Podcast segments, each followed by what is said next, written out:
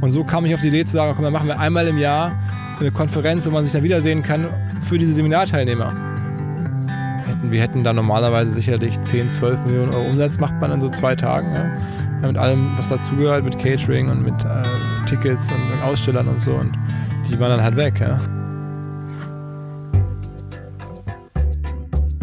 Zack.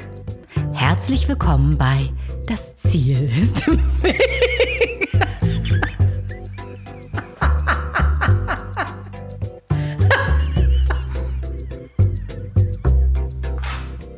Hi. Willkommen in Folge 86 des Podcasts, in dem es um Quereinsteiger, Querdenker und Quertreiber geht. Und ich möchte mich erstmal bei euch allen bedanken für das tolle Feedback auf allen Kanälen. Die Folge von Ralf Rute hat euch anscheinend sehr gut gefallen und schickt mir bitte keine Witze mehr zu Mittelaltermärkten. Ich kenne sie inzwischen alle. Und dann kamen noch ganz viele Fragen zur Verlosung der Koffer aus der Folge von Oliver Nann, beziehungsweise der Folge mit Jan-Peter Schierhorn. Und da kann ich nochmal Danke sagen. Es sind wirklich nochmal ganz viele Special Paul Schrader Saftkästen aus der Spendenaktion für das Geld hängt an den Bäumen bestellt worden. Und ich werde innerhalb der nächsten Folgen die Gewinner ziehen, live am Mikrofon. Ansonsten schreibt mir immer weiter gerne an ziel.ponywurst.com, Facebook, das Ziel ist im Weg oder Instagram andreas.loff. Ich lese das alles, auch wenn ich nicht auf alles antworten kann. Apropos lesen, ähm, ich darf euch meinen Werbepartner für diese Folge vorstellen. Diese Folge wird präsentiert von Thalia und im Speziellen dem Hörbuch-Abo von Thalia. Und ähm, da sind die Herrschaften von Thalia bei mir und wahrscheinlich euch genau an der richtigen Adresse, denn wie sagte Atze Schröder so schön, beim Podcast treffen sich die, die zu faul zum Schreiben sind, auf die, die zu faul zum Lesen sind. Und ich gebe ganz offen zu, ich komme in letzter Zeit immer weniger zum Lesen und zum Schreiben sowieso nicht und ich höre aber sehr viele Hörbücher. Gerade jetzt aktuell höre ich Schockraum von Tobias Schlegel oder Tobi Schlegel. Das ist ein wirklich bewegender Roman, angelehnt auf seine eigene Biografie als Notfallsanitäter. Ähm, der war ja vorher Moderator und ist dann, hat dann eine Ausbildung gemacht als Notfallsanitäter. Ist total bewegend, extrem gut eingelesen von Oliver Rohrberg, also dem Sprecher von den drei Fragezeichen, der Justus Jonas spricht.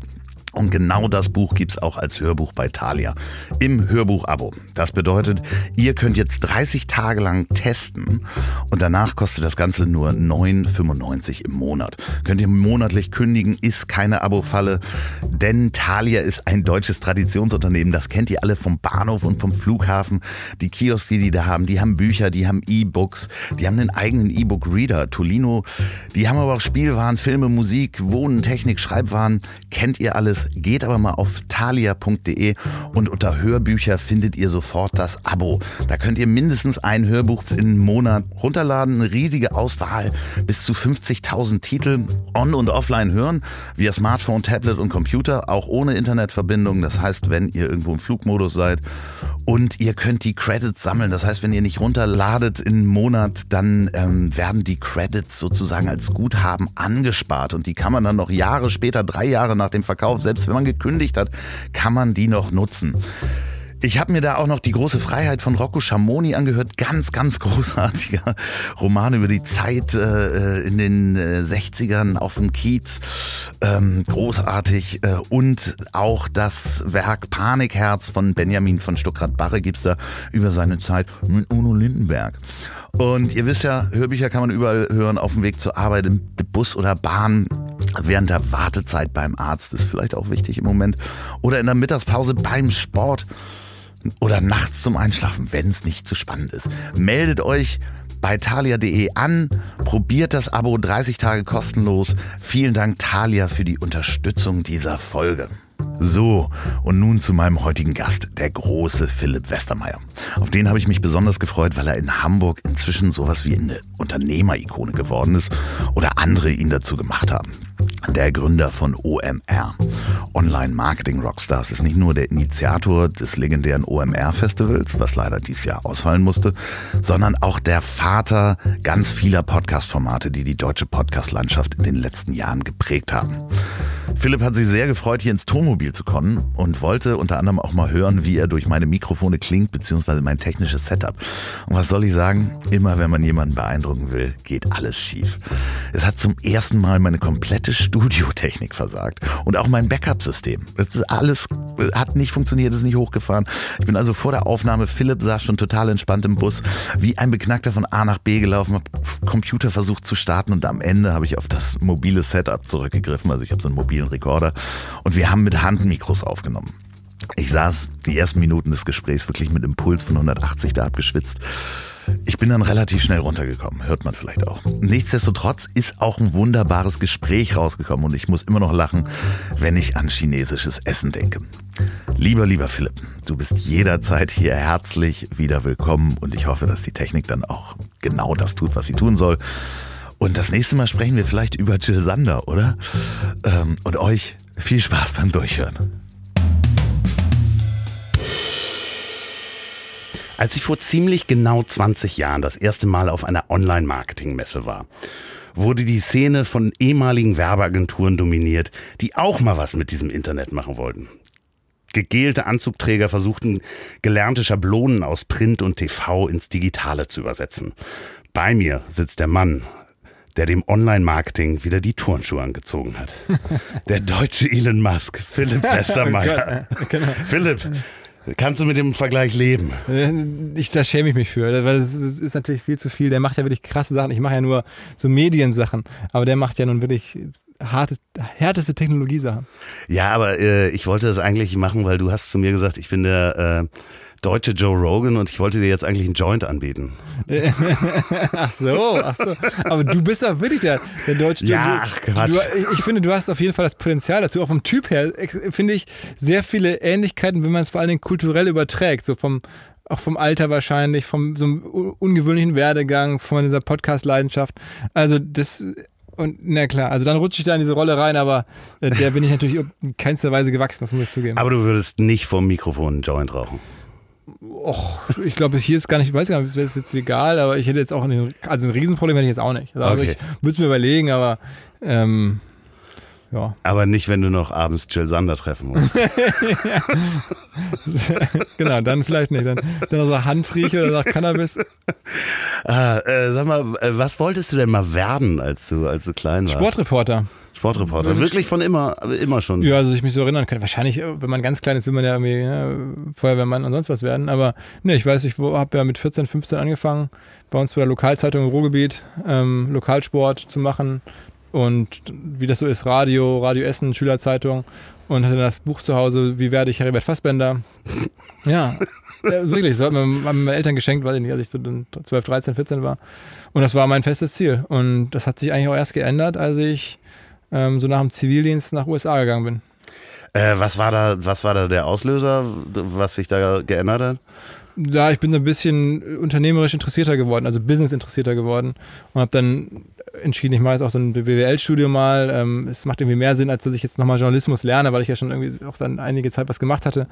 Ähm, und dann habe ich BWL studiert und dann habe ich so gemerkt, uh, da gibt es ja noch ganz andere spannende Welten, die man nicht so einsehen kann von außen als, als, als junger Mensch. Und ähm, dann dachte ich mir, Journalist bin ich ja eh nebenher. Äh, und dann, dann fange ich mal mit BWL an, dann habe ich BWL gemacht und dann noch Medienmanagement und Medienwissenschaften. Das ist an der Medien School. An der, in Hamburg, genau. In das Hamburg ist ein Teil der. Teil der Uni Hamburg, so ein, so ein Fachinstitut, Hamburg Media School. Und dann war das so, dass ich danach auch immer so dachte, naja, wie komme ich jetzt so eine, so eine Twitter-Position, vielleicht so, gibt es immer so Rollen, die ich mir damals hätte vorstellen können, nicht sofort für den Einstieger, für später so geschäftsführender Redakteur oder mir sowas. Ne? Ähm, aber dann habe ich als Einstiegsjob riesen Glück gehabt und den Job bekommen als äh, Assistent vom damaligen Chef von Gruner und Jahr. Da hast du wahrscheinlich alles mitgekriegt, ne? Äh, Ja. So äh, Assistenz der Geschäftsführung. Ich kenne einige erfolgreiche Unternehmer, die als Assistent von Geschäftsführern Ja, war super. haben. Das war eine super, Einst äh, super Zeit und ich habe so die Inbox mitlesen dürfen, wie das immer so ist bei, bei, bei meinem Chef. Und ähm, ja, der war halt Bertelsmann Vorstand, Chef von Gruner und ich weiß noch, beim allerersten Arbeitstag hatte ich mir natürlich vorher da irgendwie bei H&M Anzug gekauft, Krawatte und dann noch morgens so die Krawatte so einigermaßen zurechtgemacht, weil man das ja nicht so regelmäßig machte und Klar. ich dann so ein bisschen so wie, ne, Konfirmation, jetzt ziehe ich mir mal Krawatte an und so. Und dann ähm, saß ich im Termin damals mit Stefan Aus, der war dann so regelmäßig, da hatte der da, war noch Spiegelchefredakteur, seinen Termin mit meinem Chef und dann saßen diese beiden Männer da und besprachen so die Zukunft und ich saß mit im Raum und dachte mir, was mache ich hier? Also ich habe davon, also Ahnung hatte ich schon so ein bisschen, dass ich sagte, ich kann, ich kann das Gespräch verstehen und nachvollziehen, aber ich habe natürlich gar keine Erfahrung gehabt. Und, aber es war, bin ich meinem, also bin ich dem äh, Bernd Kundo, der damals mein Chef war, sehr dankbar, dass der mir die Tür aufgemacht hat. Und dass er dich bei solchen Gesprächen auch nicht rausgesteckt hat. Genau, genau. Also genau. Äh, hast du mal was eingeworfen bei solchen Gesprächen?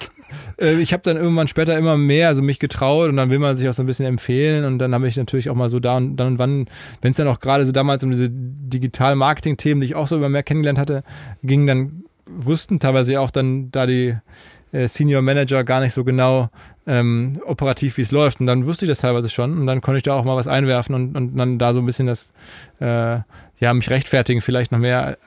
Äh, musste man auch nicht, aber erwartete jetzt auch keiner, aber es war einfach ganz cool.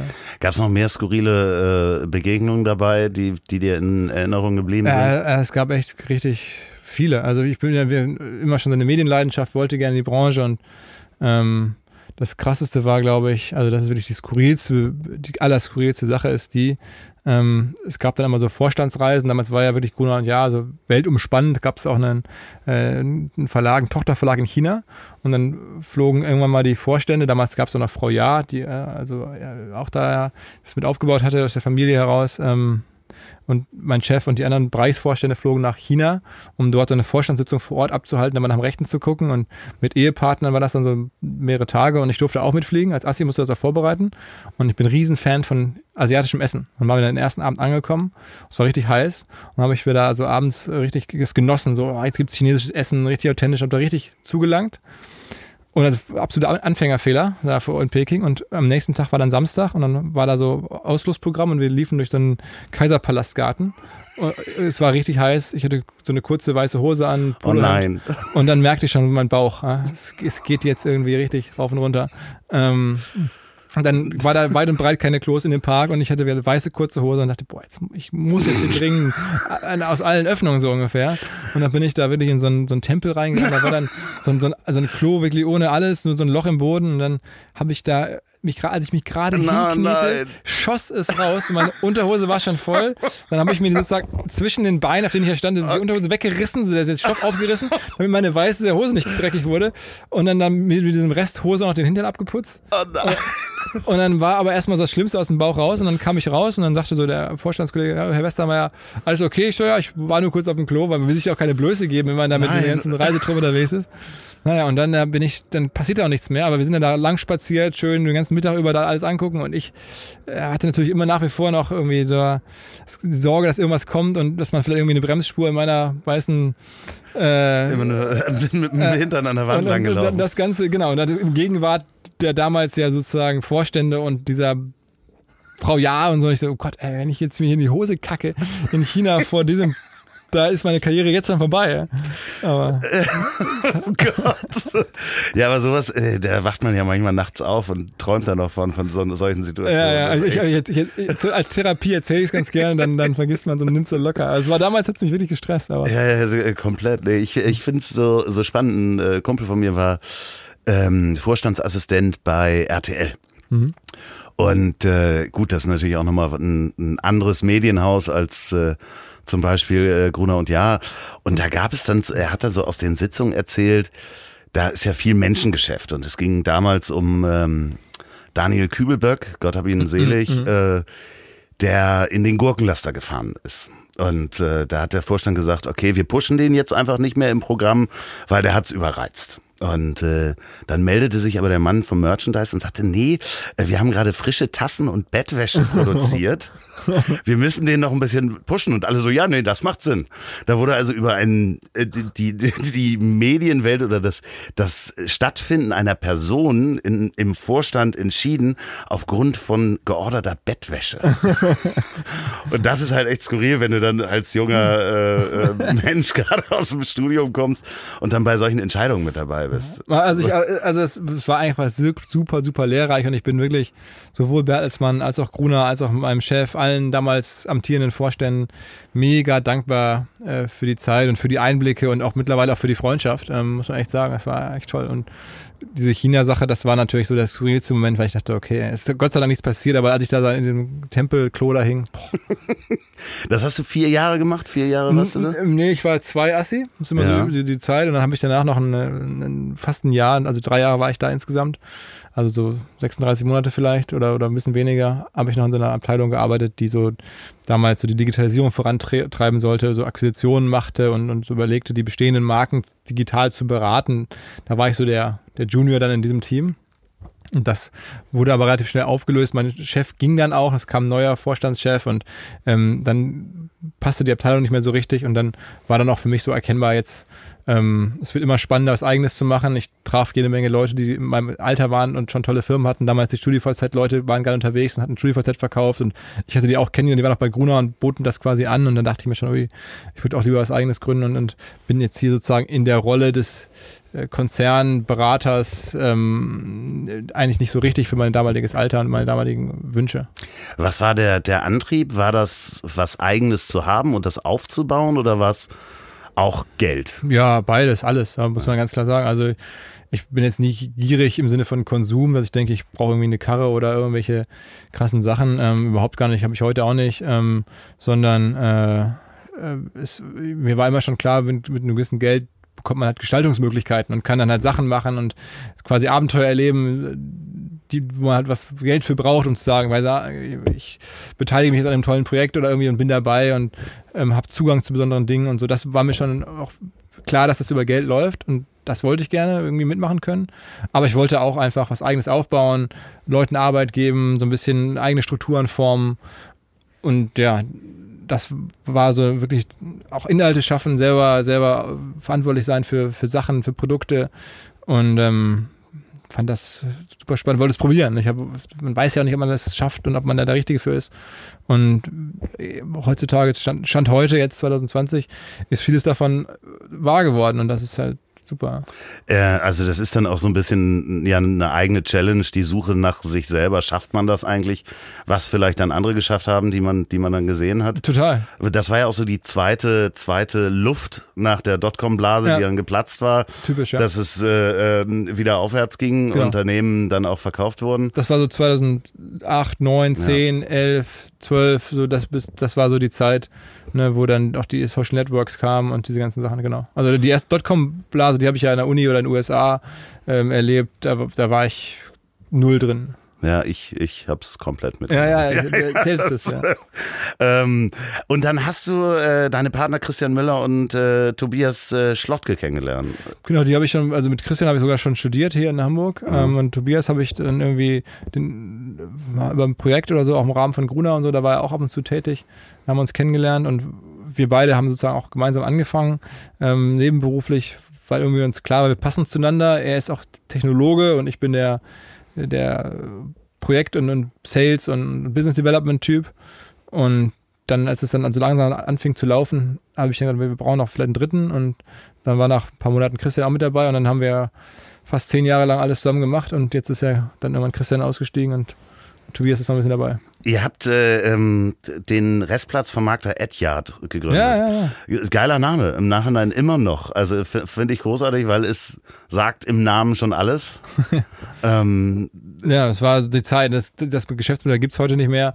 Ankauf und Verkauf von Werbeflächen. Du kaufst mhm. für irgendwie, damals hatten ja alle Verlage viel zu viel Werbeinventar und dann haben wir beim Spiegel oder bei Gunnar kannten wir auch die Leute für kleineres Geld Restplätze, also nicht vermarktetes Werbeinventar eingekauft, für, weiß nicht, 20, 30 Cent für 1000 Einblendungen und haben das dann an andere Firmen weiterverkauft, ohne denen vielleicht genau zu sagen, wo, wo die Werbung stattfindet, aber denen zu garantieren, dass es eine gute Seite ist. Damit gab es dann keine Preiskannibalisierung und das haben wir halt gemacht. Und das war sehr, sehr schnell, auch sehr erfolgreich. Und sagen, einfach gutes Handelsgeschäft, ein bisschen technologiebasiert, aber im Wesentlichen ging es um die Einkaufs- und Verkaufskonditionen.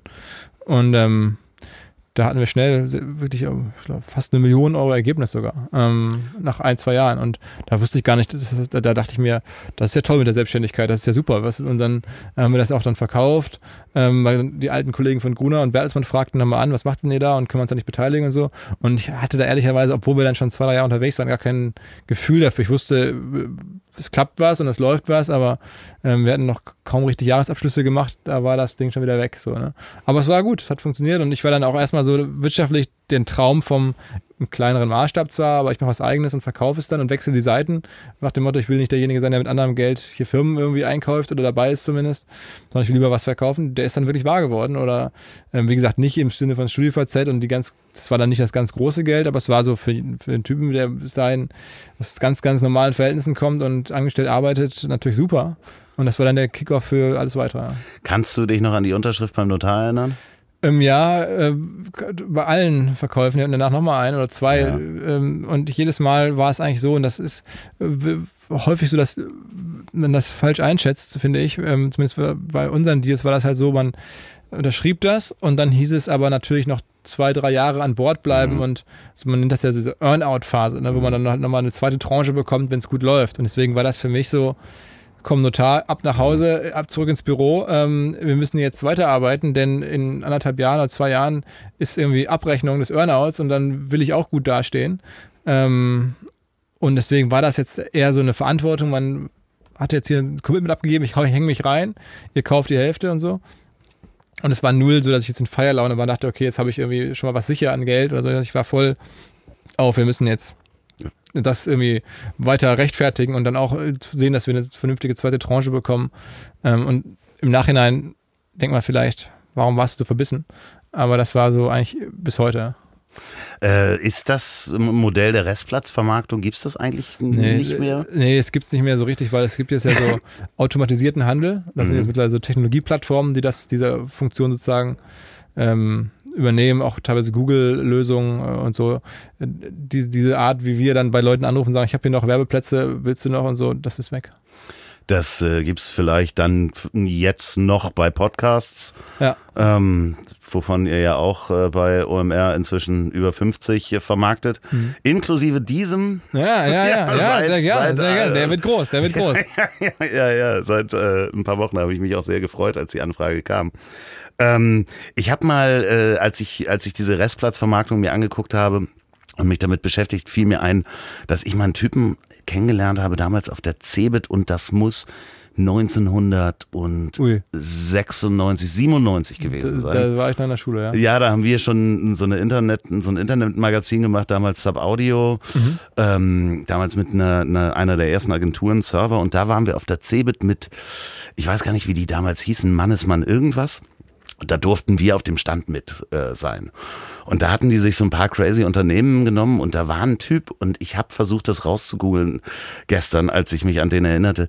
Der hatte Restzeiten in Satelliten vermarktet. Also Satelliten, die aus der Bahn gelaufen sind, wo du keine Daten mehr 24 Stunden sozusagen äh, drüber packen kann, hat er ein Programm entwickelt, genau zu berechnen, wann welche Daten über welche alten Satelliten, die schon angefangen haben zu eiern, quasi nur noch irgendwie zwei Stunden oder sowas Daten da drauf zu äh, senden, der hat die dann vermarktet. Also so eine Restplatzvermarktung von Datenvolumen von aus Aber der Bahn. Also solche Modelle sind ja irgendwie so aus, aus dem Nichts was machen und so, das hat mir schon mal Spaß gemacht. Ja, ja, ja, also das, das fand ich auch sehr, sehr spannend. Und ähm, du hast dann noch ein Unternehmen gegründet. Metrigo hieß das? Genau, genau, das war dann sozusagen der nächste Schritt. Der Markt änderte sich, wir waren dann raus aus Edyard und der Markt änderte sich und wir merkten, es wird automatisiert. Es gibt eine neue Technologielösung, das nennt man Retargeting. Das waren die Banner, die dich verfolgen am Ende. Mhm. Weißt du, du guckst dir Schuhe an, dann kommen die Schuhe auf den Banner hinter dir her, also auf den anderen Websites. Dann guckst du irgendwie, weiß ich nicht, Bild.de und dann ist daneben der Banner mit den Schuhen von Zalando. Und ähm, das war damals für alle, die in dieser kleinen Branche drin waren, klar, das wird das nächste große Ding. Dann haben wir diese Technologie halt auch entwickelt. Mit einer neuen Firma dann, weil aus der alten waren wir dann raus. Und aber kannten uns halt im Markt sehr gut aus und haben das gemacht und haben das auch wieder ganz okay gemacht. Es war ein bisschen schwieriger, das war viel umkämpfter schon und haben das dann erst an Axel Springer verkauft. Da passte es aber nicht so richtig. Wir hatten da alle uns mehrfach versprochen, haben es dann nochmal zurückgenommen, ein bisschen weiterentwickelt und haben es dann an einen unserer größeren Kunden, Zalando, äh, verkaufen können. Äh, da war ich aber nur ein halbes Jahr dann dabei. Meine beiden Partner waren, waren fast zwei Jahre oder drei Jahre an Bord und haben dann noch richtig geholfen, die, die Werbevermarktung von Zalando aufzubauen. Und ich habe dann aber seitdem OMR dann hauptberuflich gemacht. Das lief ja schon so nebenher als Hobby all die Jahre, aber dann habe ich, okay, jetzt sind wir hier sechs, sieben Leute. Jetzt ähm, ist es Zeit, dass ich hier hauptberuflich angreife und seitdem mache ich immer mehr. Aber das sind ja, äh, inzwischen ist ja ein Standard, wenn du irgendwas gegoogelt hast, dass es dich äh, ewig verfolgt oder auf irgendeiner Seite genau. mal warst. Ja. Das äh, äh, zieht sich ja dann von einem innerhalb von fünf Minuten in deine Social Media Kanäle ähm Absolut, mittlerweile ist es totaler Standard. Mittlerweile auch da hat sich der Markt komplett geändert. Das machen die Großen, das macht jetzt eine Google, äh, eine Facebook und andere. Ähm, aber so meine Reise ins Unternehmerleben fing halt damit an, in diesem speziellen Bereich, also es ist tatsächlich das Online-Marketing, so der Online-Werbung. Ähm, da gab es halt zu der Zeit halt viele neue Sachen. Ja? Mhm. Stichwort Restplätze, Stichwort Retargeting. Und das war sozusagen meine Zeit dann da oder mit unserer Zeit dann damit anzufangen und sich in die ganze Unternehmerwelt reinzuhangeln. Und man muss ja mal gucken, was ist in der heutigen Zeit, was hat man für Möglichkeiten. Also manchmal sind die Zeitfenster ja recht kurz und das Zeitfenster war damals gerade offen und so hat, heute wäre es was anderes. Ne? Heute sind es vielleicht Podcasts oder so. War, war das damals auch die Zeit, wo die Agenturen, also die klassischen Werbevermarkter, noch nicht wussten, wie sie mit der Digitalisierung umgehen sollten? Also zumindest war Online-Marketing noch so ein bisschen ein weniger interessantes Feld. Also da war, sagen wir mal so hart gesprochen, entweder du warst wirklich blitzgescheit, gab es so Fälle, die haben dann schon ganz weitsichtig erkannt, uh, Online-Marketing, da, da kommt was, da muss ich jetzt rein. Dazu gehörten wir nicht, wir sind da anders reingerutscht, aber das gab so eine ganz kleine Gruppe von Leuten, wo das krass ist. Da kommen so richtige äh, smarte Unternehmer, aber so die Vorhut. Aber der große Teil waren Leute, die eigentlich ins Marketing wollten, so den alten Wunsch, ich will gerne im Marketing arbeiten, aber waren fürs Marketing irgendwie nicht gut genug oder die Noten passten nicht und dann wurde gesagt, Mensch, geh du mal ins Online-Marketing. ähm, ja, so, so war mein Eindruck. So. Äh, genau, und das war die Zeit eigentlich so, wo ganz viele auch so, so Bauernschlaue, etwas irgendwie äh, jetzt nicht die, die, die, die Top-Absolventen, die sich so alle so ansammelten und da dann langsam die Welt kreierten. Da waren wir halt auch mit dabei als sozusagen jetzt Unternehmer, die da so rein über die Medienwelt und über den Blick von Gunnar Jahr so reingerutscht sind. Wir sind da jetzt weder wegen der ganz smarten Marktanalyse, noch weil wir irgendwie jetzt irgendwo da reingeordnet worden, sondern wir sind da so auch mit angespült. Und das war so die erste Blase. Ähm, viele Freunde, viele Leute, die echt tolle Sachen gebaut haben, viel daraus gemacht haben. Aber da kannte man, das war dann vielleicht ein Kreis von vielleicht ein paar tausend Leuten in Deutschland, so der engste Kreis, dann vielleicht ein paar hundert, die man so traf, mit denen man sich austauschte im Bereich Suchmaschinenoptimierung, Banner. Das war eine kleine Welt. Ne? Und das hat sich natürlich jetzt komplett geändert.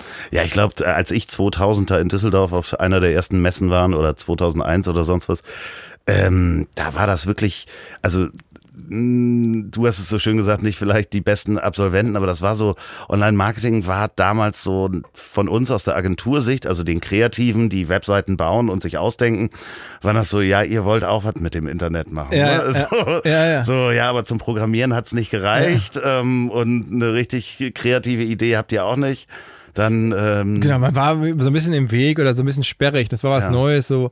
Und, und ja, das, das wurde dann immer mal wieder auch genommen. Ich weiß noch genau, wurde man mal angefragt, auch von irgendeiner Kreativagentur mal mitzugehen auf irgendeinen Pitch. So, Mensch, man kannte sich so ein bisschen.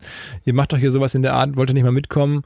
Ähm, das war so die Zeit und äh, es war gut. Es war also für mich, bin ich sehr dankbar, dass dieses Timing so erwischt zu haben. Es hat, bisschen, also, hat dazu geführt, dass ich jetzt heute ein gutes Leben habe.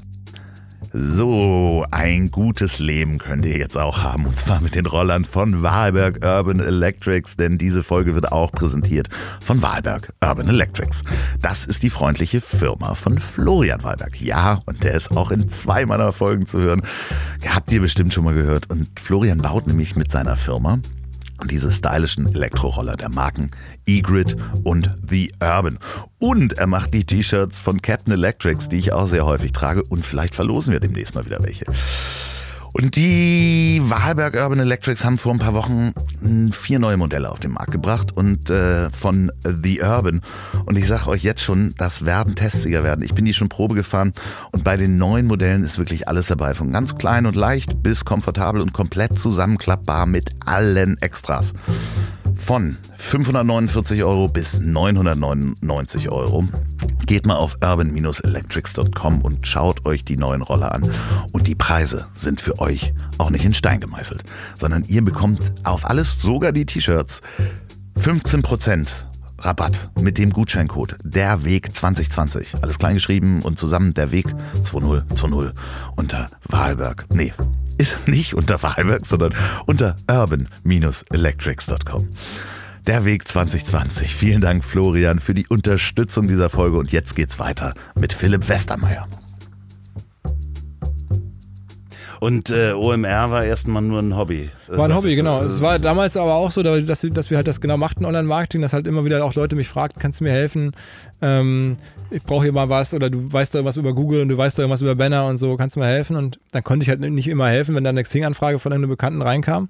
Und dann habe ich halt gesagt, weißt du was, ich mache jetzt mit meiner alten Hochschule, meinem Professor, ähm, so ein Seminar drei Tage lang. Ich sammle mal alle, die irgendwas wollen und lade die einfach zum Seminar ein. Dann erkläre ich da mal in drei Tagen durch, was ich so weiß über Digitalmarketing zu, oder Online-Marketing zur damaligen Zeit. Und das gefiel immer allen gut und ich habe dann da drei Tage lang durcherklärt und, und Freundeskreis und dann war es immer sehr nett so. Darf ich da kurz zwischenhaken?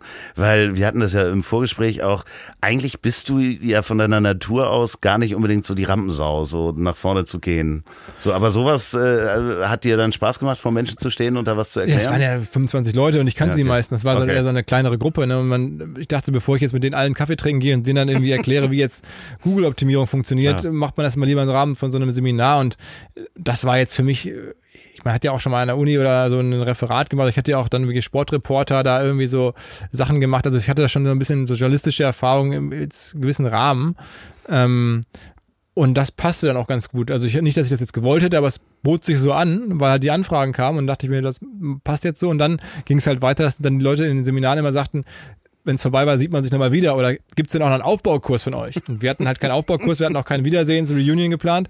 Und so kam ich auf die Idee zu sagen, komm, dann machen wir einmal im Jahr eine Konferenz, wo man sich dann wiedersehen kann für diese Seminarteilnehmer. Und weil das auch dann häufig Bekannte und Freunde waren, wollte ich da jetzt auch nicht abkassieren und da irgendwie nur ein Butterbrot hinlegen und sagen, jetzt zahlt mal richtig und dann gibt einen kalten Kaffee und dann um 17 Uhr nach Hause, sondern dann habe ich angefangen zu überlegen, wie kann man es denn für diesen Kreis der Menschen, die ich ja schon irgendwie kannte und so, netter machen. Und dann kam die Idee mit der Musik und kam die Idee, da ungewöhnliche Locations zu machen und abends noch eine Party und so. So kam das. Und ähm, dann wurde das halt über die ersten Jahre so schleichend größer. Und Erste da, Veranstaltung waren wie viele Leute? So 200, vielleicht 250, sowas, ja. Also es waren dann wirklich. Also du kanntest wirklich jeden ich kannte Namen? Die, ja, ja, nicht alle, aber wirklich die meisten. Manche hatten noch was mitgebracht oder, oder hier. Aber es war sehr, sehr, ja, äh, bekannte Gesichter. Und dann ähm, ging das über die Jahre weiter und alle fanden es natürlich cool. Dann kam auch natürlich Facebook und Leute waren da und sagten, ist ja abgefahren. Hier ist irgendwie so ein Event vom Westermeier, ganz witzig. Da ist auch sogar das Boot tritt auf, irgendwie für, für kleines Geld oder für einfach Freundschaftsdienst. Und dann im zweiten Jahr Jan Delay sogar da, krass, alle bei Facebook gepostet damals. Ähm, und so bin ich da reingerutscht und ich mich versah, braucht mir eine größere Location und haben dann die große Freiheit genommen. Und dann stehst du da natürlich dann morgens um, weiß nicht, um neun auf der Bühne der großen Freiheit und hältst da dann auch ein, ein Intro oder eine Eröffnungsrede und so, ähm, wie sich das so gehört. Und da fing das so an, dass ich dachte, okay, das ist jetzt ja schon mal eine ungewöhnliche Situation in meinem Berufsleben, dass ich jetzt hier auf einer Bühne stehe, wo sonst eigentlich irgendwelche Bands auftreten ähm, und so. Und dann fing diese ganze äh, Legende eigentlich an. Ne? Sind, sind deine Kollegen, also äh, deine Mitgründer, Mitgesellschafter äh, froh, dass du die Rolle übernimmst? Ähm, wir haben ehrlicherweise fast, das ist echt erstaunlich, nie groß drüber gesprochen. Das war so mein Ding immer. Ich habe das gemacht und die haben auch dann andere Sachen gemacht. Tobias auch gerade die technischen Sachen, da immer den Rücken freigehalten. Christian war da auch nie so, hatte auch nie so den Zug dazu. Es gab da nie ein Gespräch drüber. Es war klar, du machst das jetzt und es läuft ja auch und mach mal weiter. Und dann ist halt Christian ja irgendwann, als wir da bei Zalando raus sind, ja auch dann aus der Branche aktiv ausgestiegen. Ich habe jetzt genug gesehen hier von der Medien- und Marketingwelt. Ich hole mir jetzt den Bauernhof im Allgäu und ist dann ja wirklich raus. Und Tobias hat auch mal wirklich Low Profile gemacht und dann ist mir das immer weiter über die Jahre so angewachsen, dass ich dann irgendwie die Bühne und dann kam halt, weiß ich nicht, der, das Portal dazu, dass wir ganzjährig verfügbar waren, ich auch Artikel geschrieben habe, so und dann wurden da schon Artikel rumgereicht, wo ich so merkte, ah, die lesen deinen Kram oder von uns als Team. Ja, dann kam das mit dem Podcast, wo dann auch wieder die Frage war, wenn wir einen Podcast machen wollen, vor fünf Jahren damals ja schon, wer macht den denn? Ich, so, ich mache das jetzt mal einfach. Ist auch sonst keiner da.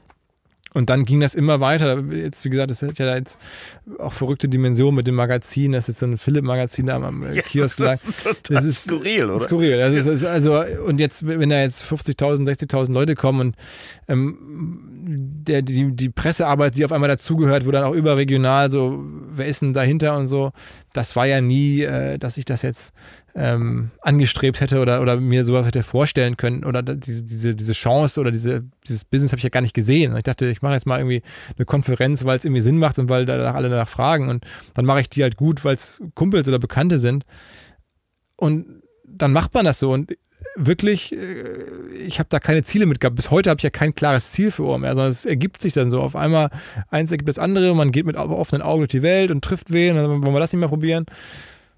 Und, und, und so kommt das. Also ich bin jetzt auch niemand, der jetzt dumm einfach irgendwie, weiß ich nicht, vielleicht Spinnereien nachfolgt, aber ansonsten gibt es keinen Plan. Ne?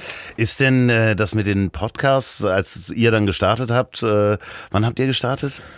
Kann ich dir ganz genau sagen, weil da meine Kinder geboren sind, ähm, 2014, ähm, weil ich habe ja selber beim Kinderwagenschieben Podcast hören für mich entdeckt. Ich hatte Zwillinge Ja. und dann bin ich da mal rumgeschoben, morgens früh, um meine Frau mal zu entlasten und dann habe ich halt, konnte keinen anrufen, das war zu früh, Musik hören war ich zu müde zu und dann habe ich Podcast gehört und dann dachte ich mir, Mensch, dieses Podcast hören macht ja Spaß, kann man teilweise Stunden später erst wieder nach Hause, meine Frau schon in Sorge so ungefähr und dann habe ich gesagt, okay, ähm, wenn die das zum Hören so Spaß machen, dieses Medium macht ja total Sinn, also ne, 2014, damals war das noch nicht so in aller Munde, aber es macht einfach Sinn. Also Es macht mir Spaß zu hören, darf halt damals schon iPhone kommen, hier äh, Play und los geht's. Und dann mach mal einen eigenen. Und so kam das, probieren wir mal aus. Und seitdem mache ich das eigentlich. Ähm, ja, weil es einfach so sich anbot. Und dann haben wir erkannt durch den eigenen Podcast, es gab ja auch dann Anfragen. Wir wollten es ja eigentlich nur machen für die Besucher des Festivals, wir den sozusagen, die das Jahr über begleiten und so ein bisschen das Festival-Story weitererzählen können. Aber dann gab es halt, wie es so ist, auch Anfragen von, von, von Werbetreibenden oder von, von Firmen aus der Szene nach dem Motto, können wir da nicht mal eine Werbung einsprechen, ähm, wenn ihr schon hier die ganzen Leute zum Hören versammelt. Und dann haben wir das gemacht und dann habe ich gesagt, okay, wenn wir das hier vermarkten können, Vermarktung kann ich ja, habe ich immer gemacht, dann vermarkten wir jetzt auch mal andere Podcasts aus der Branche, also irgendwelche Industrie-Podcasts, E-Commerce und sowas. Und dann lief das auch ganz gut und wir waren immer so der Vermarkter und haben da die ganzen interessanten Branchenköpfe, so die ein eigenes Format, Podcast-Format hatten, schon versammelt und deren Reichweiten vermarktet. Und dann ging es halt weiter, dass man dann überlegt, okay, wenn man das jetzt macht, dann kann man ja auch mal einen B2C-Podcast vermarkten. Und dann war unser Nachbar da in der Schanze, Tim Melzer, dann ging es mit dem los, dann traf ich dann damals auch schon über Umwege auf Mats Hummels und, und so weiter und so weiter. Und jetzt haben wir halt 20-köpfige Firma, Podstars, die das halt macht, Vermarktung, neue Formate ähm, und auch wirklich neue Podcasts zu äh, entwickeln, gemeinsam mit Firmen. Das hat sich daraus entgeben, ja. Ha- Hattest du denn die ähm, Entwicklung in den USA gesehen? Ja, ja, das schon. Schon? Also ich hatte schon irgendwie, äh, also so ein bisschen das vor Augen, wie groß oder dass es da größer war und dass es da auch wirklich so, so, so ja, Formate gab, die, die deutlich größere Reichweite hatten als damals in Deutschland. Das war ja auch noch, ich glaube, es gab schon den Böhmermann-Podcast, so gerade eben. Es gab Ja. auch die ganzen anderen großen Podcasts, die es War heute eigentlich gibt. eine Radiomediathek, ne? Total, ja, total. Also, aber, so, aber fest und flauschig äh, gab es vielleicht, aber Ja. gemischtes Hack oder sowas, das war alles noch nicht da. ne? Es war wirklich die, wenn du die Charts angucktest, es waren dann so wirklich so Ur-Podcaster, äh, der Einschlafen-Podcast ähm, und, und, und, und solche Sachen, äh, Radio Nukular, also Gaming-Sachen, aber es war halt noch nicht diese Landschaft, wo jetzt ja ganz viele Comedians und, und äh, Celebrities ihre eigenen Formate haben, Barbara Schöneberger und sonst, ne, die haben jetzt alle einen Podcast, das war damals noch nicht so. Äh, In den USA du? schon. Ja, ja, in den USA auf jeden Fall. Und da war die Vermarktung natürlich auch schon angekommen. Da, ne? genau, also, ganz genau. Das Da- war ähm, ja auch, also da gibt's ja auch immer noch die, das wird sich, glaube ich, auch so entwickeln, wie, wie sich Musik oder Film entwickelt. Ne? Du wirst immer die Independent-Labels haben, die sagen, ich mach's äh, einfach so oder für Patreon oder ähnliche. Ja, ja. Und es gibt natürlich dann äh, in Anführungsstrichen kommerzielle Podcasts, äh, äh, die komplett gesponsert sind, bis hin zu, zu, zu Werbesendungen. Also wo Absolut. Und es wird auch irgendwie, ich werde immer gefragt, gibt es denn jetzt zu viele Podcasts und wie viele Podcasts kann es denn noch geben? Und am Ende sage ich, das ist halt Geile wie mit, Frage. wie mit Musik. Also ich meine, es Ja. hat auch keiner jetzt gesagt, dass irgendwann mal es genug Bands gibt. Ähm, äh, manche Bands treten da dann im, sagen wir mal, im kleinen Kreis in ihrem äh, Proberaum auf oder auf einem Ortsfest und andere treten halt irgendwie, weiß ich nicht, in der Elbphilharmonie oder auf irgendwie in der Barclaycard Arena auf. Ähm, und trotzdem, es kommen immer neue und jeder kann alles werden, so ungefähr, aber nicht jeder wird alles werden. Ähm, Und, und so ist es da auch. Es gibt Podcasts, die sind dann für einen kleinen Kreis. Das soll ja auch so sein häufig. Und manche wollen ja auch gar nicht mehr. Ähm, und manche können auch nicht mehr. Und, und manche fangen an und es geht durch die Decke, weil sie genau den Touch haben und so. Also das ist wie mit Musik auch, aber es ist jetzt nicht der Moment, wo man sagt, es ist jetzt genug, wie mit Fernsehkanälen. Man sagt, okay, Nein. es gibt nur drei Kanäle früher oder, oder fünf. Also Ich begrüße jeden, auch der anfängt, Podcasts zu machen, weil Ja. Der erzählt ja Minimum einem Menschen, der noch keinen Podcast Genau. kennt, wie das funktioniert und dann lernt er Podcast Genau. kennen. Ich, Also ich würde auch sagen, das ist in Deutschland die Situation. Es geht immer noch darum, einfach immer das, das Medium zu evangelisieren. Und da ist überhaupt gar kein Verdrängungswettbewerb, sondern ähm, jeder Hörer, den wir neu für das Medium gewinnen, der hört dann ja auch drei, vier, fünf Formate. Denn, also da, ähm, bis es soweit ist, dass man wirklich das Gefühl hat, Mist, jetzt nimmt er mir meine Hörer weg, das dauert noch. Ja, vor allen Dingen, das ist ja auch die Frage, äh, wenn man einen Podcast startet, wen will man eigentlich erreichen? Ich habe heute Morgen gerade eine, eine Folge gehört, ein Interview mit Maria Lorenz. Äh, viele Grüße, Frau von Nils Buckelberg, Ja, kennst du ja, ja, wahrscheinlich auch. ja. Wahnsinnig gute Produzentin, ähm, die erzählte von einer Konferenz, Podcast-Konferenz, wo ein Typ aufgetreten ist, der macht einen Podcast nur für Chamäleonzüchter. ähm, und es gibt ungefähr 700 Chamäleonzüchter weltweit und er erreicht 500. Damit hat er alles erreicht. Also, weil die anderen 200 kriegt er wahrscheinlich nicht, die haben kein Internet. Ähm, und äh, der lässt sich dann ja auch gut vermarkten, weil er genau diese, wahrscheinlich Futtermittel oder sonst was, genau für diese Menschen Ja, genau so ist kann. Ja. Das ist, genau so ist es. Und das ist halt sehr, sehr longtailig zum Teil. Und, aber es gibt super gute Sachen. Das Problem von Podcasts ist ja eher, dass diese, was man so in der Fachsprache Discovery, also wie entdecke ich einen Podcast? Das ist halt schwierig, weil es keine Podcast-Suchmaschine gibt, es gibt keinen Podcast-Feed. Ähm, das heißt, es gibt super gute Sachen, die teilweise gar nicht äh, richtig bekannt sind, weil man sie nicht so gut auffinden kann. Ja. Äh, wirst du denn heute, also früher wurdest du gefragt, viel zu, zu Online-Marketing, du kennst dich doch so ein bisschen mit Google aus. Äh, heute wirst du wahrscheinlich gefragt, äh, äh, wie, wie mache ich einen Podcast? Ja, schon. Also das, klar, das ist ja auch, ich meine, ich habe das ja auch jetzt sehr stark gepusht und bin da über die Fachkonferenzen getingelt und, und, und, und äh, ja, wir positionieren uns ja auch so und logischerweise kommen dann die Fragen und freue mich auch drüber. ihr habt auch immer noch eine Akademie, das heißt, man kann bei euch auch immer noch Kurse buchen. Ja, also das ganze Seminargeschäft ähm, ist mittlerweile, es hat ja dann damals angefangen, ja, 2009, hat sich natürlich auch entwickelt. Wir machen sehr viel mittlerweile online, jetzt mit Corona noch mehr, aber ohnehin schon. Ähm, schreiben Studien, auch schon seit Jahren verkaufen Studien an Abonnenten, an, an Einzelkäufer, ähm, haben eine Jobbörse, wo man Jobs, Jobvermittlung im Online-Marketing-Bereich und haben jetzt sozusagen ja irgendwann entschieden, wir gehen diesen ganzen Plattformansatz und bilden quasi dieses ganze Ökosystem ab. Jeden Tag gibt es von uns Informationen, jeden Tag haben wir ja, Zehntausende Leser, die unsere Artikel lesen und die dann bei uns entscheiden, auch mal eine Studie zu kaufen oder irgendwie an einem Seminar teilzunehmen oder halt an einer Messe einen Stand zu buchen oder teilzunehmen. Also das ist mittlerweile zu einer Firma angewachsen. Wir da arbeiten jetzt ja 110 Leute. Der Wahnsinn. Und ihr Ja. stellt auch gerade ein, habe ich gesehen. Genau, wir stellen ein, gerade auch im Podcast-Bereich. Ja, habe ich gerade gesehen, das ist eine, eine Stelle draußen. Genau, Also, genau. Und wir gucken uns also da alles an. Ähm, und, und das Kerngeschäft, dieses Live-Event, klar, das war jetzt dieses Jahr nicht, hat uns auch natürlich einiges an, an, an Problemen bereitet. Und, und äh, im nächsten Jahr hoffen wir, dass wir es wieder durchführen können. Aber das ist natürlich gerade ein bisschen gebremster. Aber Gott sei Dank haben wir halt diesen, diese Podcast-Säule und diese Education, so nennen wir das Säule und ähm, halt die, generell diese, diese Reichweiten in der digitalen Welt, äh, mit denen wir dann halt äh, ja auch das Jahr über jetzt arbeiten können diesen etwas ungewöhnlichen Zeiten. Was war der, der schlimmste Verlust, den man, also gar nicht unbedingt finanziell, ja, vielleicht auch finanziell, den man durch Corona gemacht hat, mit dem Wegfall der, der äh, Konferenz? Also das, da kam schon vieles zusammen. Also es ist wirtschaftlich war natürlich das schon auch für uns erstmal ein Schock. Ne? Also da muss man schon mal schlucken. Das äh, hätten wir hätten da normalerweise sicherlich 10, 12 Millionen Euro Umsatz macht man in so Mhm. zwei Tagen. Ja? Mit allem, was dazugehört, mit Catering und mit äh, Tickets und, und Ausstellern und so. Und die waren dann halt weg. Ja? Ähm, und das ist natürlich schon ein Wort. Und wir hatten auch schon, wir haben tatsächlich eine ja, ein, zwei Millionen an Kosten ja auch schon ausgelöst, wo wir schon Geld ausgegeben haben. Damals haben wir es ja im März abgesagt, im Mai hätte es sein sollen. Mhm. Aber du hast ja schon vorher vieles geplant und auch viele Sachen zugesagt, unterschrieben, wo man dann auch nicht mehr so richtig rauskam zum Teil. Zum Teil schon, aber zum Teil auch nicht. Und das Geld musste dann auch bezahlt werden und auf einmal fehlte dir das an Umsatz und es kamen dann trotzdem Forderungen. Natürlich hatten wir jetzt Gott sei Dank über die Jahre ein bisschen Reserven angele angelegt und haben dann auch gemerkt, wir haben den Vorteil, dass viele unserer Kunden von Corona nicht betroffen sind. Äh, Google, Facebook, Salesforce, Adobe, Vodafone, alles Firmen, denen, denen tut jetzt Corona nicht weh. Und dann haben die bei uns weiter auch äh, Leistungen eingekauft und insofern ähm, hatten wir dann weiter auch Umsätze und, und kommen so durchs Jahr auch mittlerweile sogar besser als gedacht, aber natürlich ist es trotzdem ein hartes Jahr.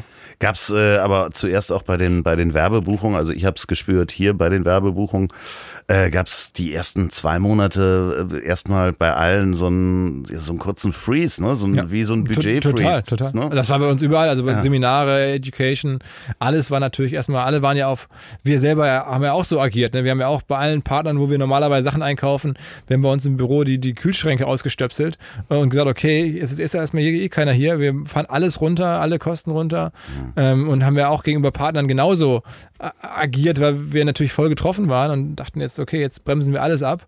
Und dann merkten wir, so ein paar Sachen gehen weiter und mittlerweile laufen bei uns zumindest auch die Kühlschränke wieder und wir haben ja an der Schanze jetzt. Immer gut gefüllt sind, Genau. übrigens mit allen Produkten von Ja. Red Bull und Jägermeister. So was ist das. irgendwas- Gerolsteiner, Ja, alles. was habe ich noch entdeckt neulich? Ah, Kehrwieder Kreativbrauerei habe ich entdeckt. Alles dabei, alles dabei. Ja, das ist äh, äh, wirklich, wenn man da reinkommt, man muss sich das vorstellen. Ich weiß nicht, ich, ich denke mal, die Hörer, 99,9 Prozent der Hörer äh, waren noch nicht bei euch im Büro oder Tja. kennen vielleicht nur Bilder. Das ist wirklich, also teilweise ist es auch schon so, als wenn ein Setdesigner eine Agentur bauen müsste, weißt du, für GZSZ. so, so, bau doch mal so eine hippe Agentur, da bauen wir mal so ein Haus rein, hier ist so ein Studio. Da Ein Skateboard an der Wand. Genau, ein Kicker und hier sind so Turnschuhe auf einem und es gibt 17 Kühlschränke im Flur, alles voll mit Red Bull. Das ist, Das ist ja ein wichtiger Partner von uns. ja, ja, aber es ist halt wirklich so, es ist Ich das wirklich so ich häufiger, als, das als ist- wenn so ein Set-Designer sich das Also es ist ja auch mitten in der Schanze und so. Ja. Es erfüllt da durchaus viele Klischees. Ich glaube, dass wir trotzdem gar nicht so klischeeartig unterwegs sind, aber so ist es. Nein, es ist wunderschön. Also ich meine das auch gar nicht abwertend. Und dann hast du ja noch äh, die, die Etage drunter, äh, wo dieser Turnraum drin ist. Ja, ja. Also äh, wo dann auch eine Schaukel hängt, wo dann äh, Influencer sich theoretisch fotografieren können. Also das ist schon, du, äh, da habt ihr aber auch so einen kleinen Spielplatz, ne? Äh, Klar, ich meine, das ganze OMR ist ja generell alles ein, ein, ein großer Spielplatz. Ne? Wir- Ich habe dir jetzt erzählt, wie Podcast angefangen hat, wie das Ganze angefangen hat. Das hat ja nie eine, eine richtige Business-Logik gehabt, sondern es war einfach so, wir machen das jetzt mal ähm, und das, die Chance scheint da zu sein, wir probieren es mal aus. Und deswegen haben wir auch nie Investoren und niemand hat uns gefragt, wo, aber wo wollt ihr denn in fünf Jahren sein? Und, und dieses Jahr wollen wir aber mal, dass, dass ihr folgende irgendwie hier Zahlen erreicht. Das hat es ja nie gegeben. Und das ähm, ist ein bisschen auch vielleicht unsere Stärke, aber das zieht sich auch so durch die ganze Organisation. Bei uns arbeiten halt auch viele Leute, die jetzt äh, in Jobs, die sie sich hätten nie vorstellen können, die auch für andere Jobs ausgebildet wurden. Das ist keine klassische jetzt Karriereagentur, sondern da sind auch viele Leute einfach so zusammengewürfelt, die cool sind, die Bock hatten, aber jetzt nicht zwangsläufig genau diesen Job angestrebt haben. Ähm, und ja, also das ist, das Büro sieht so aus. Also vieles ist so, aber ich habe bewusst auch entschieden, das so zu lassen und jetzt nicht anzufangen, das unternehmerisch umzubauen in irgendeine straff geführte ähm, Struktur, sondern äh, klar muss man ein bisschen Struktur haben, aber eigentlich ist es ja auch ein bisschen eine Stärke, wenn man relativ frei und ungewöhnlich und, und unbedrängt Sachen machen kann. Und ihr entwickelt natürlich auch Podcast-Formate, wo ich mir vorstellen kann, dass du die auch selber gerne hörst. Also Ja, äh, total. gerade am Anfang äh, wahrscheinlich. Also eins der meiner Lieblingsformate, was mich wirklich durch die Renovierung dieses Hauses gebracht hat, war Fußball MML. Ja, ja. Da habe ich meine ganze Saison nachgehört, während ich hier. äh, äh, so, so, ich hatte diese Saison überhaupt nicht verfolgt, weil mich wirklich Bundesliga irgendwie nicht so ganz so interessiert. Also es ist wirklich. Äh, Aber die drei sind ja Künstler, ne? Also Ja, ja, ja, Fußball-Comedy-Podcast. Ähm, und in der Tat, ich halte das für mittlerweile immer wieder für fast für Kunst und äh, höre es ja auch, und das ist für mich dann auch einer der Momente oder einer der Podcasts, wo ich denke, wie geil ist das, dass ich bei sowas auch noch beruflich äh, mit zu tun haben darf. da ist der Ähm, Sportjournalismus ja auch Ja, immer noch genau, in dir. genau, ne? genau, weil es, genau, es ist ja nicht nur Comedy, es ist ja auch ein bisschen Sportexperten sind sie ja auch, die, die Kollegen. Definitiv. Also Und, ähm, und insofern, ja, das ist, ähm, ja, das ma- macht Bock und ähm, ich bin jetzt im, für mein Berufsleben sehr dankbar, auch wenn es jetzt mittlerweile ein bisschen weniger nach Spur folgt und dieses typische, wie das mal so war, man studiert, dann war ich Assi und dann ging man in diese Abteilung. Jetzt bin ich halt so draußen auf offener See und mal gucken, was so passiert. Aber ich glaube, zumindest habe ich jetzt über die Jahre ein gewisses Gefühl dafür, was gehen könnte und was nicht so. Ähm, die 100 Mitarbeiter, ihr arbeitet direkt an der Schanze, ist natürlich auch das beste Umfeld, um mittags theoretisch irgendwo essen zu gehen. Die Bullerei ist ums Eck, äh, man kann draußen sitzen. Ihr macht relativ viel auch für eure Mitarbeiter. Mhm. Was Kantine anbelangt, da ist jetzt irgendwie so, was war das letztens, als ich da war? Ähm, so, eine, so, eine, eigene Kantine auf dem Hof eingerichtet. Ja, so ein, wo so ein, so ein Foodtruck vorbei Genau, kommt, ja, genau. Ne? Ja, also äh, dementsprechend ist das schon ein sehr gutes Umfeld glaube ich, also wenn ich jetzt nochmal 20 Jahre jünger wäre und äh, mir einen Traum erfüllen würde, würde ich sagen, okay, in so einer Agentur würde ich gerne anfangen. ne? Also ja, freue ich mich. Freu, äh, also, definitiv, ja, so, so wie man sich das vorstellt. Also Red Bull, so viel ich trinken kann. und ähm, äh, schöne Formate. Äh, Gerade bei dein eigenes Format ähm, ist jetzt zweimal die Woche. Zweimal die Woche, ja, auch äh, Corona bedingt sozusagen. Wie ähm, wie wie schaffst du das alles? Team. Ja, wir mittlerweile ähm, ja, haben wir wieder diese Leute und, und da helfen mir auch mir natürlich bei meinem Podcast ganz viele bei der Akquise von Gästen, bei der ganzen Produktion, bei der Nachbearbeitung und Vermarktung und ja, also es, ich, aber ich arbeite natürlich auch viel. Ich mache ich es so gerne. Ich ähm, ja, jetzt auch mit Corona bin da wirklich jetzt meine, zum Leidwesen meiner Familie manchmal, aber bin eigentlich auch sieben Tage die Woche eigentlich im Kopf irgendwie on und muss mich ja wirklich mal bemühen, mal rauszukommen und mal nicht über den Job oder so nachzudenken, aber eigentlich mache ich sehr viel und es fällt mir aber nicht schwer. Also es macht mir total Spaß. Es ist eher so, dass ich manchmal denke, uh, ähm, jetzt geh doch mal ins Bett oder jetzt hör doch mal auf, ähm, weil das ist sonst zu viel und das tut deinem Körper einfach nicht gut.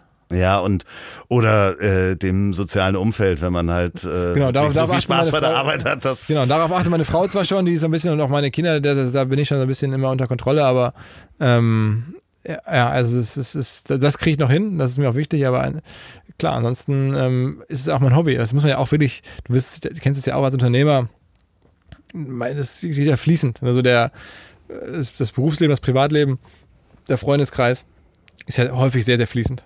Ja, ja, klar. Also ja, das ist, am Ende kannst du ja nicht die Arbeit bei der Arbeit lassen, wenn du Unternehmer bist. Also du, du trägst das ja immer mit dir mit. Aber auch wenn wir jetzt, weißt du, wenn wir jetzt hier so sitzen, keine Ahnung, ist äh, der Tag kommen, da grillen wir hier eine Wurst äh, und ja. sind wir dann auch irgendwie natürlich beruflich verbandelt, wenn wir jetzt deinen Podcast vermarkten und solche Sachen, aber äh, dann guckt man vielleicht doch zum Fußball, ich weiß es nicht, aber so ist es ja mit ganz vielen ähm, Leuten und, und Freunden von mir und ähm, das ist, äh, ich kann so gut leben, ich habe diese Sorge nicht, dass man da irgendwie dieser alte Spruch irgendwie selbst und ständig, haha, lieber nicht. Das hat sich für mich, ist für mich nicht so. Also nee, das sind ja auch die ganzen Freiheiten, die mitkommen, ne? Absolut, aber früher wurde ja schon auch da so ein bisschen mit diesem Spruch zum Beispiel ein bisschen Angst gemacht nach dem Motto, mach das mal lieber nicht, dich selbstständig, dann bist du immer, musst du immer verfügbar sein. Das, also es ist ja auch so, dass viele, glaube ich, aufwachsen so ein bisschen mit dem Gefühl, nee, selbstständig lieber nicht, das ist mir zu unsicher, da ist zu viel, das, das weiß ich nicht. Und das ist eigentlich schade, weil ich erlebe das als, als sehr, sehr bereichernd. Ja, das Einzige, was nervt, ist das Finanzamt, aber. Aber da gibt es ja auch äh, Menschen, die einem dabei helfen können. Ne? Richtig, na klar, ja. Also wer das äh, ohne einen Steuerberater macht, äh, ja, ja. das äh, verstehe ich auch überhaupt nicht.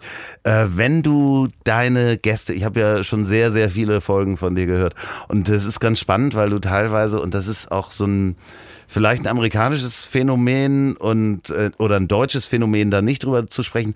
Du fragst auch ganz oft nach Umsatz und Geld. Ja. Ne? Und äh, das ist natürlich ganz spannend, wenn du dann so einen äh, lieben, äh, schüchternen Künstler wie Paul Schrader da hast und du merkst halt wirklich, der schluckt halt zweimal, wenn du nach seinem Jahresumsatz fragst. Weil man in Deutschland eigentlich auch nicht so gerne darüber spricht. Ja, aber ne? ich glaube, das ist genau der Edge. Du brauchst ja auch, wenn du so einen Podcast machst oder wenn du so Medien machst, irgendwie, ja, was, was das also im, im Kopf, äh, also dass die Menschen das im Kopf behalten und dass es so ein bisschen abweicht und ungewöhnlich ist und so und, und das habe ich so rausgefunden, das gefällt vielen und ich kriege auch sehr viel äh, Mails oder, oder so von Leuten oder irgendwelche Nachrichten, die dann sagen, ey, geiler Podcast und insbesondere, wenn du danach fragst und so, weil es mich ja auch interessiert. Ich sitze dann ja, da und dann erzählt klar. mir der irgendwelche Paul Schrader, wie viele Bilder er verkauft und so, dann will ich natürlich auch Dann rechnest du im Kopf mal äh, hoch, wenn klar, die 50.000 ja, ja, Euro kosten. Und das, und das mache ich jetzt ja nicht, dadurch, dass ich mit jedem mache, ist es auch jetzt nicht unfair oder so. Ich frage da wirklich die, die, die TikTok-Frau genauso wie den, den, den, die Künstlerin, den Künstler oder den, weiß ich nicht, den Unternehmer ähm, oder die Unternehmerin und das muss sich so durchziehen, sonst ist es komisch. Aber wenn man, und man darf jetzt halt niemand in die Ecke treiben und dann da irgendwie so investigativ äh, versuchen, die Hose runterzureißen, sondern dass man so ein Gefühl dafür bekommt. Das, darum geht es mir, dass man weiß, ist der Paul Schrader jetzt, nimmt er da jedes Jahr jetzt Millionen mit oder ist es so, dass ich vermute das. Ich vermute, dass er Millionen mitnimmt. Liebe Grüße, Paul. Ja, genau, genau, genau, genau, genau. genau. Ich hoffe und wünsche es ihm auch und gönne es ihm auch. Ich gönne es ihm Fall. auch. Also, er, also ich, er ist ja auch sehr erfolgreich. Ob es jetzt mehrere Millionen sind, ich meine, er hätte irgendwie da ein bisschen weniger angedeutet. aber ob das dann die Wahrheit ist, ich, das weiß ich ja nun auch immer, immer nicht so ganz genau. Und die Leute können ja auch dafür antworten, was sie wollen. Und manche sagen dann ja auch so ein bisschen, uh, da fällt mir schwer, was zu sagen. Und dann, dann schätze ich selber und dann merke ich in ihren Reaktionen, ob ich eine gute Schätzung gemacht habe oder eine schlechte. So ist ja das Prinzip. Ja. Äh, der Umsatz von OMR in 2020, was peilt die an? Ähm, tja, wir hätten jetzt mit dem Festival, hätten wir dieses Jahr so 25 Millionen ähm, Umsatz angepeilt. Jetzt ist das Festival halt weg ähm, und das Jahr ist jetzt so ein bisschen mehr als die Hälfte rum. Also wir werden sicherlich signifikant weniger haben. Also vielleicht ist die Hälfte ne? oder ein bisschen mehr vielleicht. Ne? Aber so eher, eher so 10, 11 Millionen. Und du persönlich? An, an Umsatz? Ja. Mein ganzes Leben ist da drin. Also da ist, da, da ist ja, ja, aber äh, ja, äh, okay, gibt es eine Gewinnausstattung? Äh, kann man ja nicht die, drüber die sprechen. Ist, ich will, ja, ich, ich frage das also, auch nur, weil du solche Fragen Ja, ja, ja, finde ich ja fair. Also das, das wäre ja schlimm, wenn ich jetzt sagen würde, nee, das kann ich nichts zu sagen. Aber also da, dieses Jahr fällt es mir mit den Gewinnen leicht, da, da ist nichts auszuschütten. Ja. Wenn ihr da draußen ähm, diesen Podcast gerade beim Autofahren hört, dann ähm, fahrt mal recht vorsichtig. Wenn ihr einen Job sucht und in einer richtig coolen Agentur äh, anfangen möchtet, dann guckt mal bitte bei OMR, jetzt mal ohne Blödsinn. Ansonsten, wenn ihr die Podcasts nicht hört, äh, nicht kennt, dann äh, guckt mal bitte auf äh, OMR Podstars, welche Formate da alle drin sind. Ja. Wenn ihr Werbung machen wollt, dann ja. könnt ihr das auch genau da. Vor allen Dingen, wenn ihr in das Ziel ist im Weg Werbung machen wollt, Der dann ruft ihr mich direkt an. ja, okay, dann, dann muss ich die Agentur Ja, okay, fair enough, fair enough, fair enough. ähm, ansonsten, äh, Philipp, vielen Dank, dass du äh, hier äh, den Weg ins Mobil gemacht hast. Ich würde sagen, ähm, äh, ihr da draußen, wenn ihr diesen Podcast bei der Arbeit hört, seid vorsichtig, wenn es in einer Zoom-Konferenz ist, äh, Knopf im Ohr. Äh, wenn ihr den zum Einschlafen hört, gute Nacht. Und äh, das letzte Wort hat wie immer mein wunderbarer Gast. Danke dir, Lofi. Es war für mich ein, ein, Erlebnis, hier rauszukommen in dein Wunderland, dein, dein, dein, dein Bachelor-Pad. Ich habe gerade Klimmzüge gemacht, deinen Garten bestaunt. Für mich ein Kurzurlaub äh, in Hummelsbüttel. Danke. Dieser Podcast ist eine Produktion der Ponywurst Productions. Mmh, lecker.